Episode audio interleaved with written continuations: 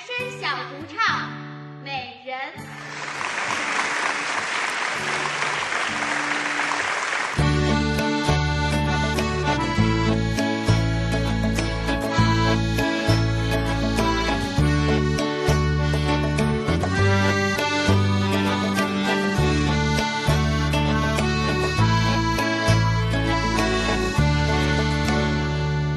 对你的爱让我变得单纯，你看我的心越来越真。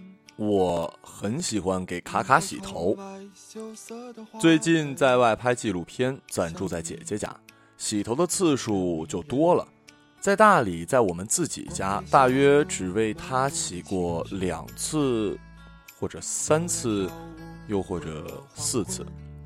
大理气候凉爽，我们不大出汗，自然也不用每天洗头。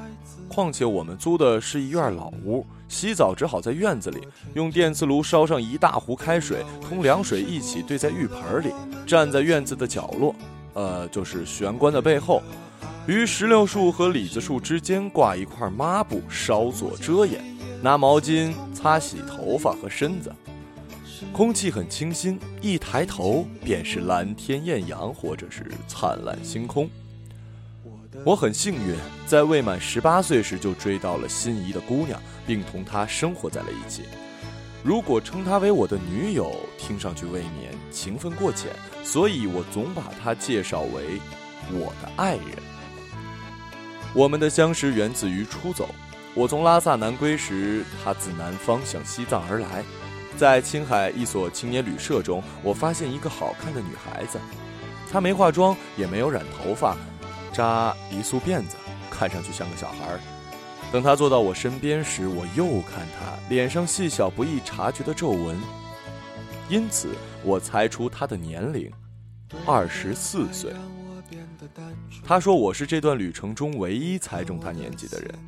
他的笑点实在太低了，随口说几个几年前网上的老段子，都能把他逗得前仰后合。后来，可后来我对他讲的笑话太多，以至于现在我跟他讲好笑的笑话，他都不笑。青海的晚上太短，我们都还没来得及有什么非分之想，就已各奔东西。旅程结束之后，我回学校念书，他回单位上班。他比我大七岁。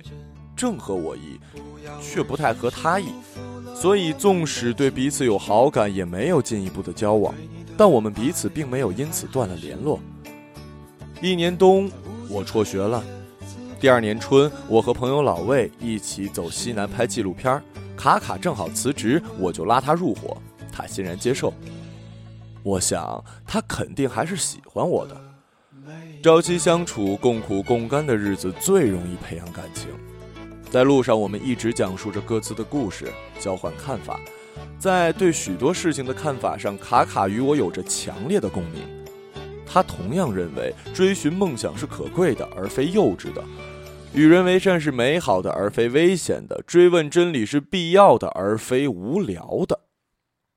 我们在一起十分突然并自然，在一起的头一宿，勇敢、坦诚，彼此面对彼此的身体。除却心里那一点紧张与腼腆，竟尚存一份熟悉，好似老夫老妻般的彼此存在。几天后，我们甚至开始考虑未来居住在什么地方。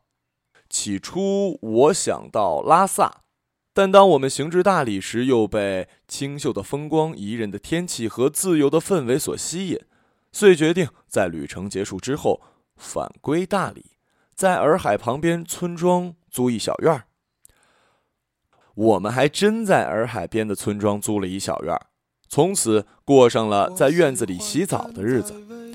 我们用过的第一块洗澡毛巾是在火车上推销员的激情演示下买下来的，很漂亮的蓝色毛巾，用了很久变成了白色。后来卡卡回老家过年，带回一条粉色的毛巾，我们便喜新厌旧了。日子哗啦啦的过去，那块粉色的毛巾也被用成了白色的。因为女孩的那一点点羞涩，卡卡洗澡大多是在天黑之后，水啪啦啪啦落在地上的声音很有节奏感。我在房间里可以听见他打洗发露和沐浴露的动静。等洗的差不多了，他就会喊一声：“小雨。”我就连忙拿着干浴巾过去。这时候，他举起浴盆，把剩下的热水迎头倒下，进行最后的冲洗。接着，将两只手从抹布的另一面伸出来，一只取浴巾，一只将用完的毛巾和浴球递给我。等我把毛巾和浴球挂好在屋檐下晾衣绳上的时候，他就裹着浴巾出来了。这整个过程持续的非常短，大约只有几分钟。对长发的姑娘来说，这点洗澡时间远远不够。因此，卡卡的头发总是打着结，她需要花很长的时间来梳头，才能将它理顺。但这就是我们的生活，是我们所热爱的生活。在这样的生活里，夜晚寒冷，没有喷出源源不断热水的花洒头，我们只能相互依偎取暖。我们像必须接受彼此的缺点一样，接受着这样的方式。大理的雨季。我们常常听到一整晚的雨，连老鼠家族每天在灰暗隔层里追打打闹的声响也被雨声覆盖的模糊不清。我们窃窃私语，担心二楼的瓦顶是否会漏水，然后睡去。有时候我会醒来，静静听他打呼噜；有时候他也会醒来，静静听我打呼噜。下着雨，自然是不方便在院子里洗澡的。虽然朋友们呢都很慷慨的欢迎我们去借用淋浴，但不好意思总去叨扰，只好把麻布挂在屋檐下的晾衣绳上，两个人躲在后头共洗一盆热水。在那样冰冷的空气里，无论我们洗得多迅速，还是会冻得浑身发抖。微微一阵风过来，就抖得像癫痫了一样。所幸的是，我们从未愁眉苦脸地面对过窘境，反倒是哈哈大笑，对着自己幸灾乐祸。其实下雨时在屋檐下洗澡的事只发生过几回，大部分雨天我们都只愿洗个脚，甚至连脚都不洗，钻进被窝。但一旦回忆起那动彻心扉的感受，我们的房间和被窝就显得格外的温暖。在我充满误差的记忆中，第一次给卡卡洗头，是因为他突然对我说了一句：“不如你来给我洗头吧。”于是我们烧上热水，搬来凳子，坐在院子中央，阳光直射的地方。我将他的头发打湿，抹上洗发露，从头皮抓出泡沫，再往下捋，把他乱成一团的长发慢慢梳理。起初我用力很轻，怕弄疼他，直到他主动要求我大力一点，我才使上劲儿。他说很舒服，像抓痒一样。太阳把他头上的沫子照得发起了光。我们养的小黄狗在一旁吐着舌头。这样的时刻，这样的气氛，让我感到格外的温暖。我甚至觉得这样洗上一天也好啊。最后，清水流过黑发，初生的新鲜小草恐怕也没有这么干净。如此这般喜悦，当然不会让人爽得直叫唤，但却让人情不自禁地微微笑起来。在我炒菜、煲汤、做饭时，卡卡洗碗、洗衣、整理房间时，我们也会有类似的心情。那会儿走西南，我和卡卡聊得最投机的一个话题就是：人应该像动物一样活着。这段旅程的终点是拉萨，是我们第二次回到这座圣城，身上只剩下两块钱了。卡卡跑去银行取钱，回来时我隔着街冲他喊：“卡卡，我爱你！我不会为你而改变，你也不需要为我而改变。我们要像动物一样活着，去很多很多的地方，晒得跟非洲人一样黑。”他有点被我吓到了。但还是一副开心的样子。